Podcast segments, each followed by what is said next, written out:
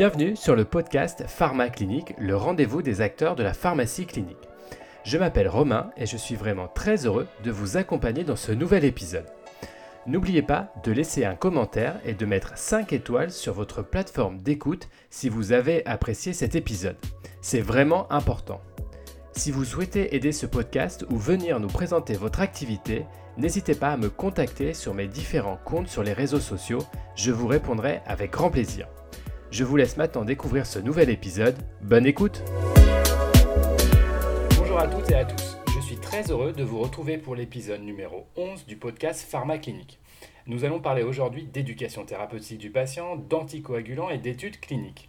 Pour aborder tous ces sujets, je suis en compagnie aujourd'hui de Nicolas Chappé, qui est pharmacien au CHU de Montpellier. Bonjour Nicolas. Bonjour Romain.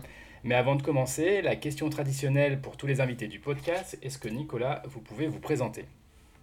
Oui, bien sûr, Romain. Donc, je suis euh, actuellement pharmacien assistant au CHU de Montpellier, euh, où j'ai également fait effectuer mon internat. Auparavant, j'ai fait euh, ma fac à, Marseille. Et durant mon internat, je me suis spécialisé dans, dans la pharmacie clinique, auquel cas j'ai fait trois, trois stages différents dans des différents domaines la médecine interne, la gastroentérologie et la cardiologie.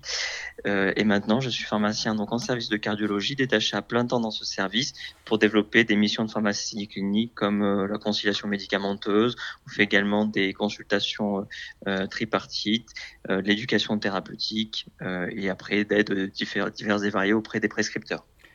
Alors, puisque vous en parlez d'éducation thérapeutique, on va commencer ce podcast par ce sujet. Est-ce que vous pouvez nous rappeler un peu les grands principes de l'activité d'éducation thérapeutique? Oui, bien sûr. Donc, l'éducation thérapeutique, c'est permettre au patient de mieux gérer euh, sa maladie et gagner en autonomie. Il y a vraiment une définition d'autonomie dans l'éducation thérapeutique. Et pour cela, on va favoriser son autogestion vis-à-vis de sa maladie et également de ses traitements. Ce qu'il faut savoir, c'est que dans l'éducation thérapeutique, le but, c'est que le patient fasse partie intégrante de sa prise en charge, au même titre que les autres acteurs, que ce soit les médecins, les infirmiers, les pharmaciens, etc., etc. Donc, on a une démarche qui est vraiment centrée sur le patient et qui va se dérouler en plusieurs étapes. La première étape, comme c'est une étape centrée sur le patient, ça va être définir ses besoins on va faire un bilan éducatif, on va essayer de savoir euh, ses besoins, ses ressentis vis-à-vis de sa maladie, son vécu. Il faut bien se servir du vécu du patient. À partir de ça, on va fixer des objectifs avec lui. C'est une sorte de contrat.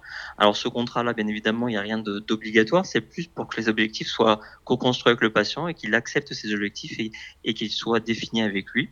Et à partir de ces objectifs, on va pouvoir faire différents ateliers des ateliers de groupe ou des ateliers individuels euh, selon euh, les thèmes que l'on va aborder euh, sur l'éducation thérapeutique. Donc ces ateliers, souvent, ce sont des ateliers qui sont animés par différentes personnes de métiers différents, que ce soit des infirmiers, des médecins ou même également des pharmaciens. Alors quelles sont aujourd'hui les grandes problématiques de santé qui sont prédominantes en ETP alors, on va retrouver un petit peu la plupart des maladies chroniques, mais les principales vont être le diabète. Il y a énormément de programmes d'éducation thérapeutique sur le diabète. Également, on va retrouver des, programmes sur la cardiologie, donc que ce soit l'infarctus, euh, l'insuffisance cardiaque et diverses pathologies. L'AVC est un grand thème également qu'on retrouve de plus en plus. Les pathologies respiratoires également. Également en pédiatrie, on retrouve beaucoup de pathologies euh, respiratoires avec des programmes sur l'asthme, euh, chez adultes plutôt sur la broncho, euh, sur la BPCO. Et on va retrouver également d'autres programmes en psychiatrie qui sont aussi de plus en plus, de plus en plus suivis, de plus en plus réalisés. Alors dans beaucoup d'ateliers, je suppose qu'on parle de, médicaments, de prise en charge médicamenteuse. Est-ce que pour vous, Nicolas, le pharmacien a-t-il a-t-il vraiment sa place dans ces équipes pluridisciplinaires? Oui, bien sûr, le pharmacien a un, rôle très important à jouer en éducation thérapeutique. C'est avant tout le spécialiste du médicament et euh, il va pouvoir répondre à des questions très spécifiques euh, sur les interactions médicamenteuses avec les autres traitements. On va retrouver également les interactions avec la phytothérapie.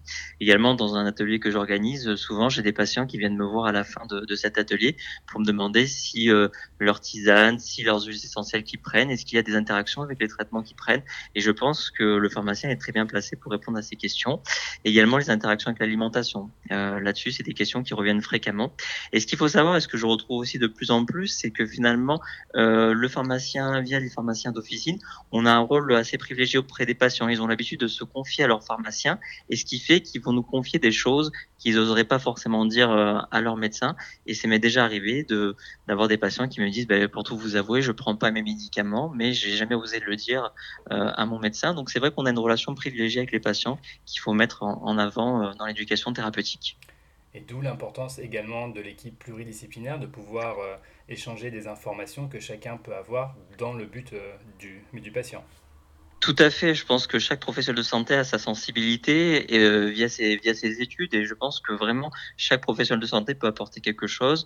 Dans le programme que j'organise, on, fait un, atelier en, en co-animation avec une diététicienne et c'est vrai que finalement, ben, euh, il y a des choses pour autant qui vont me concerner moi que les patients ne vont pas forcément me dire et qui vont plus facilement se confier à la diététicienne et à l'inverse des choses qui vont se confier plus à moi. Donc je pense que la pluridisciplinarité dans l'éducation thérapeutique est hyper importante parce que finalement, le patient va, dire des choses différentes et même s'il dit la même chose, l'interprétation va être différente selon le professionnel de santé, selon sa formation qu'il a eue. D'où l'importance d'avoir euh, plusieurs disciplines représentées dans un programme d'éducation thérapeutique. Alors Nicolas, on, les éducations thérapeutiques sont une partie de votre activité, de votre spécialisation, mais on peut peut-être renseigner les auditeurs sur, sur comment se forme-t-on en fait à l'éducation thérapeutique? Tout à fait. Donc, il y a une formation qui est, obligatoire euh, actuellement, euh, une formation de 40 heures d'éducation thérapeutique qui est obligatoire pour toutes les personnes qui vont intervenir dans, dans un programme. Euh, donc, cette formation, ça va donner un petit peu la base et les règles de l'éducation thérapeutique.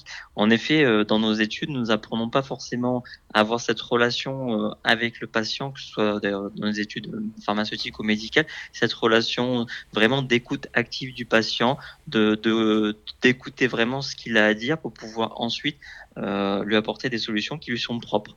Il faut savoir aussi de temps en temps, ça remet aussi nos, nos idéaux en place. Des fois, il faut accepter peut-être que ce que nous on veut pour le patient, c'est pas forcément ce que lui veut. Et donc ça, c'est une, une attitude, une posture éducative qu'on l'apprend euh, durant ces 40 heures. C'est pour ça que cette formation, elle est obligatoire, mais même si elle n'était pas obligatoire, elle est vraiment essentielle euh, dans l'éducation thérapeutique. Après, il existe d'autres types de formations euh, un peu plus spécialisées. Il existe des diplômes universitaires d'éducation thérapeutique qui sont importantes lorsqu'on coordonne coordonne des programmes et des masters euh, dans l'éducation de la santé également. Alors vous l'évoquez, le Graal c'est de créer, de, de coordonner un programme d'éducation thérapeutique. Concrètement, comment on s'y prend pour monter un programme de TP donc c'est une bonne question. Comment monter un programme d'éducation thérapeutique? Euh, Je pense que le, la base euh, pour monter un programme d'éducation thérapeutique, c'est s'entourer euh, d'un groupe, d'un groupe pluridisciplinaire. un programme d'éducation thérapeutique, ça se monte pas dans son coin tout seul, sinon ça ne marchera pas. Il faut pouvoir s'entourer de différents professionnels de santé, un minima de médecins, d'infirmiers, mais également d'autres disciplines selon selon le programme, des ergothérapeutes, des nutritionnistes, différentes choses. Ensuite, il faut vraiment définir, je pense, le, le but de ce programme d'éducation thérapeutique et notre fil actif de patients qu'on va avoir. S'il existe par exemple un autre programme d'éducation thérapeutique qui est fait par un, un autre centre qui a à 2 km à côté de chez nous, c'est pas forcément là-dessus. Donc vraiment, il faut déjà euh, définir les besoins pour cette population et l'objectif de ce programme. Une fois qu'on a défini tout ça, euh, c'est très important de travailler avec les associations de patients. En effet, il y a des choses qu'on va penser qui sont importantes pour nous en tant que professionnels de, santé et que les associations de patients vont nous dire ben, plutôt il faudrait plutôt aborder ce thème-là ou ce thème-là. Donc la co-construction avec les associations de patients, c'est vraiment quelque chose d'essentiel. Ensuite, donc d'un point de vue un petit peu plus administratif, il y a un dossier à, à, monter, un dossier euh, qu'on retrouve sur le site des ARS. Et euh, ce dossier donc va décrire donc l'objectif du programme, la population cible, les différentes activités qui vont être proposées dans, dans ce programme. Euh, et ensuite, ce dossier est soumis à l'ARS pour autorisation. Alors l'un des points, on va dire, importants d'un d'un programme d'éducation thérapeutique. Et la question se, pose forcément à un moment donné, c'est le financement de ce type de programme, parce que forcément, il faut mobiliser des, des professionnels de santé, et ça prend du temps et donc de l'argent. Est-ce que cette barrière économique est franchissable? Alors c'est une bonne question. C'est vrai que finalement l'éducation thérapeutique, ça, comme comme tu dis, ça représente. Il faut avoir des gens et avoir beaucoup de personnes euh, pour faire ça, donc ça a un coût. Euh, actuellement, l'éducation thérapeutique c'est remboursé. Il y a une prise en charge qui est faite par par euh, les autorités de santé si c'est un programme qui est réalisé en externe. Euh, c'est financé à hauteur de 250 euros par patient s'il y a plus de 25 patients inclus, inclus dans l'année. Pour autant, ce n'est pas une barrière infranchissable euh, le financement. En effet, même si euh, c'est pas une discipline qui va forcément rapporter de l'argent, il faut pas voir ça d'un côté euh, pour gagner de l'argent, mais c'est un programme à la fois qui va motiver les équipes. Donc même si finalement on perd un petit peu d'argent ou qu'on n'en gagne pas, c'est un programme qui va fédérer une équipe, qui va permettre de vraiment créer cette cette euh, multidisciplinarité, d'avoir vraiment un groupe homogène de professionnels de santé et euh, également, il n'y a pas que, que l'argent, ça fait aussi la notoriété euh, d'une équipe euh, et également la satisfaction des patients. Donc finalement aussi sur le, financement, même si la somme paraît assez faible, euh, une équipe euh, travailler sur plusieurs programmes d'éducation thérapeutique, donc avec plusieurs flux actifs de patients, et donc avoir, des financements un petit peu cumulés si c'est des programmes bien distincts. Mais évidemment, on peut pas faire deux programmes sur un même sujet, mais si on fait deux programmes distincts, on peut avoir deux types de financement. Euh, voilà. Et puis cette équipe également peut participer à d'autres types de choses qui ne sont pas de l'éducation thérapeutique, mais qui vont être des activités euh, de suivi de patients. Par exemple, je pense dans, la cardiologie, il y a plus en plus euh, de télésuivi, de télémédecine, de consultation tripartite, où on peut retrouver également cette, euh, cette équipe pluridisciplinaire euh, qu'on a réussi à mettre en place dans des programmes d'éducation thérapeutique. Alors Nicolas, là vous nous avez bien vendu l'éducation thérapeutique sur le papier, mais concrètement, comment ça se passe? Est-ce que vous pouvez nous raconter un peu votre expérience, notamment je crois sur le sujet des anticoagulants? Oui, donc actuellement, euh, sur euh, le CHU Montpellier en cardiologie, nous avons euh, deux programmes d'éducation thérapeutique. Un programme d'éducation sur les antiagrégants et les anticoagulants pour les patients hospitalisés, pour lequel je suis coordinateur, et également un programme de rééducation cardiaque pour des patients, pour la plupart, qui ont eu des pathologies coronariennes, où j'interviens sur un atelier du médicament. Donc, durant ces différents, durant ces deux ateliers, principalement sur les, sur les anticoagulants, pendant tout le cheminement du patient, il va avoir euh, différents types d'activités euh, pour répondre à différentes questions sur les anticoagulants, sur euh, la surveillance, sur les traitements, avec plusieurs professionnels qui vont intervenir, des médecins, des infirmiers, des pharmaciens et d'autres professionnels de santé si on le juge nécessaire.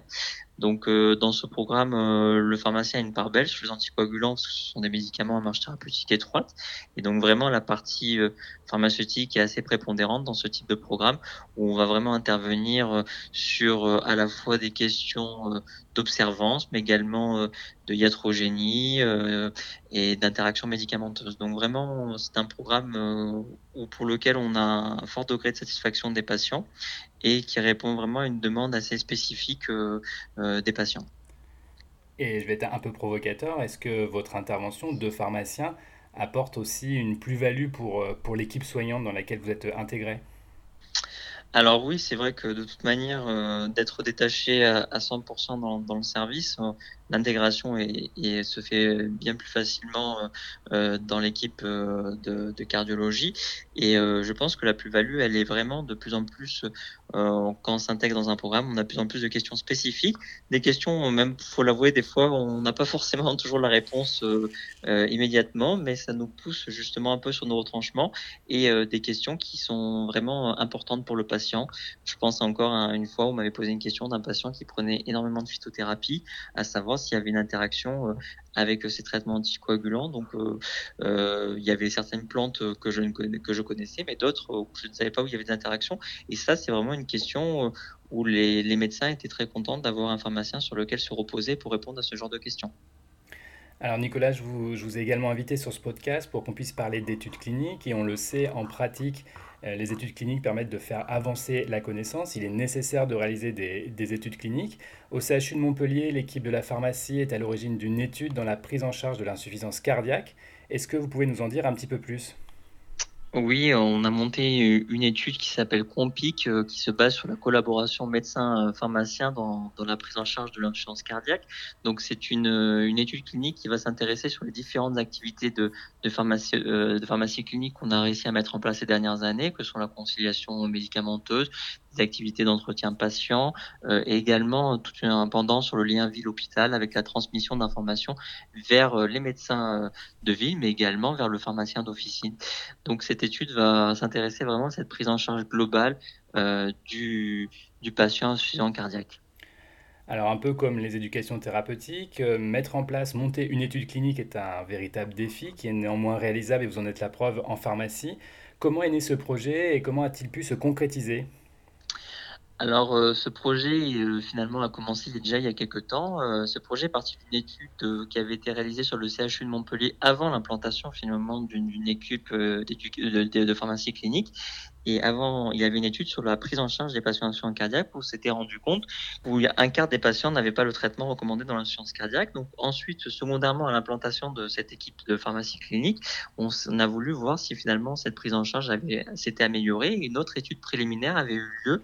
Euh, ça avait fait l'objet d'une thèse en 2017 où on avait vu que finalement le fait d'avoir un pharmacien présent dans l'optimisation euh, du traitement, cela avait permis finalement de diminuer ce taux euh, de traitement euh, inadapté et euh, que finalement on avait passé ce taux à quasiment 90% des patients qui sortaient de cardiologie avec le traitement adapté. Et c'est très important parce qu'on sait que l'insuffisance cardiaque c'est une pathologie malheureusement qui touche beaucoup de gens, ça touche 12% des patients de plus de 60 ans et également un chiffre qui fait un peu froid dans le dos, on sait que 20% des patients qui ont été hospitalisés pour insuffisance cardiaque sont réhospitalisés dans la même année. Donc vraiment, on a un traitement qui fonctionne, mais malheureusement, on peut percevoir dans ces études que la prise en charge n'est pas encore optimale, même dans des services spécialisés. Donc c'est là où est né le projet euh, qui a été monté par, euh, Audrey Casté-Nicolas, qui est l'investigatrice du projet, et Johan Audurier, qui était le pharmacien présent dans le service de cardiologie, de monter vraiment une étude clinique pour voir euh, la place du pharmacien euh, dans euh, finalement l'optimisation de la prise en charge, mais pas seulement, parce que optimiser le traitement à l'hôpital c'est bien, mais c'est pas suffisant. À l'hôpital, dans des durées de séjour très courtes, on ne pourra pas avoir la dose optimale des traitements.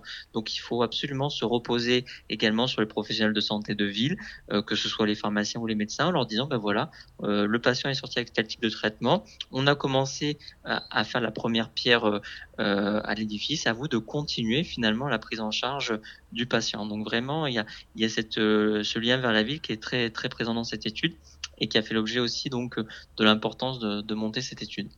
Vraiment l'importance du relais ville-hôpital, c'est encore une fois euh, bien montré dans votre, dans, votre projet. Alors pour cette étude Compic, on est toujours en phase de recrutement. Est-ce que vous pouvez déjà nous donner quelques résultats ou même les résultats que vous pouvez attendre à la fin de cette étude pour les, pour les patients insuffisants cardiaques?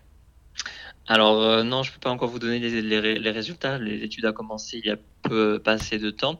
Euh, il faut savoir qu'elle a bénéficié d'un financement à PHRC cette étude, mais pour le moment on est encore en phase de, recrutement. C'est une étude multicentrique, donc de toute manière il faudra pouler les différents résultats des différents centres. C'est une étude qui a été faite sur la région avec le CHU et le CHU donc euh, aussi, il y a aussi cette côté de, travail, d'échange aussi avec les autres structures hospitalières qui est intéressante euh, dans ce projet. Euh, concernant les retombées pour, pour nos patients, on espère d'avoir une diminution des réhospitalisations des patients. C'est un critère très important pour nous.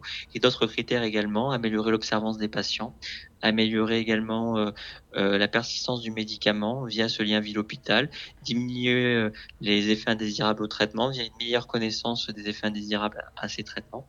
C'est également des critères secondaires, également des critères de qualité de vie font aussi partie des, des critères que, que l'on va analyser dans cette étude. Donc on, attend avec impatience les, premiers résultats de cette étude. Alors malheureusement, l'épisode va toucher à sa fin. Un grand merci Nicolas pour nous avoir transmis votre expérience à la fois de l'éducation thérapeutique et des études cliniques. N'oubliez pas, si cet épisode vous a plu, de nous le faire savoir. Un petit commentaire et les 5 étoiles sont bien évidemment les bienvenus. N'hésitez pas à me contacter également via les réseaux sociaux pour échanger sur ce projet pharmaclinique. Merci Nicolas. Merci. À bientôt. À bientôt.